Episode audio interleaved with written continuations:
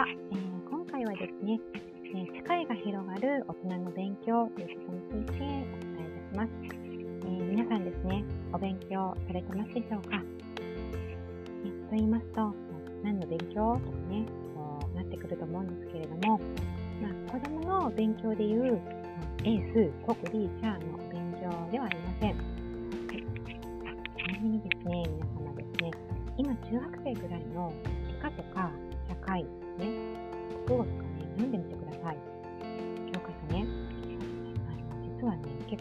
で。手元に教科書らしきものがなければ、あの本屋さんでね、ちらっとね、参考書みたいなものとかね、あの、覗いてもらってもね、いいかと思います。あの時はね、こう、いやいや見てたものかもしれないものですけど、今見るとね、こうまとまっていて、わかりやすいと思ってね、楽しくなるかもしれません。うん。あのね、テストのね、点数を取るために勉強していた、まあ、義務的な勉強がね、こう今社会を経験して読み返してみると、意外とね、こう簡単に感じられたり、よく知っていることだったり、興味深く感じられたり、今ならね、絶対高得点取れるかもって、いうようなね、あのー、内容だったりするんですね。で、まあ、中学生と言わず、小学生のね、人でもね、5、6年生ぐらいのものになってくると、結構ね、面白いと感じます。あの、人は経験ですでにね、いろいろと学んでいますよね。経験って必須だなとね、改めて思います。で、まあ、そういった勉強ってね、本当に積み重ねで、積み重ねれば重ねるほど、知識も増えて、好奇心も大きくなって、世の中もよくわかるようになったり、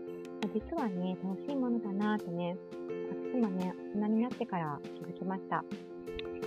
で知らないことを知るっていうことは、0から1になるというよりは、もっとね、こう、相乗効果の高いものかなと思います。勉強というと、大層に聞こえるかもしれませんが、何でもいいんですよね。本を読むのでも十分勉強ですし、まあ、映画でね、歴史ものを見たとか、ドラマが面白かったといえばね、そのね、時代の歴史に関することをね、読んでみたりするのもいいですし、仕事でね、何かしらその仕事に関わったもの、例えばまあ会計的なものだったら、ちょっとね、僕みたいなの見てみようかなとかね、あの、もう一度ね、英語ちょっと勉強してみようかなとかでもいいですし、あの、自分を成長させたいと思うなら、自己啓発本なんてね、もう巷にね、5万とありますよね。まあ、本をわざわざ購入しなくても、ネット上にもね、たくさん溢れるくらい情報は存在します。ね、子育てについて学ぶのもいいと思います。イライラが減ると思いますね。まあ、例えば書道だったり、お茶とかね、お花とかもね、十分ね、勉強だと思います。何でも知識というものは、こうね、応用できるものでもあるので、知らないことを何が一番いいのかといますと、自分に自信を持たせてくれるものだったりするのかなと思います。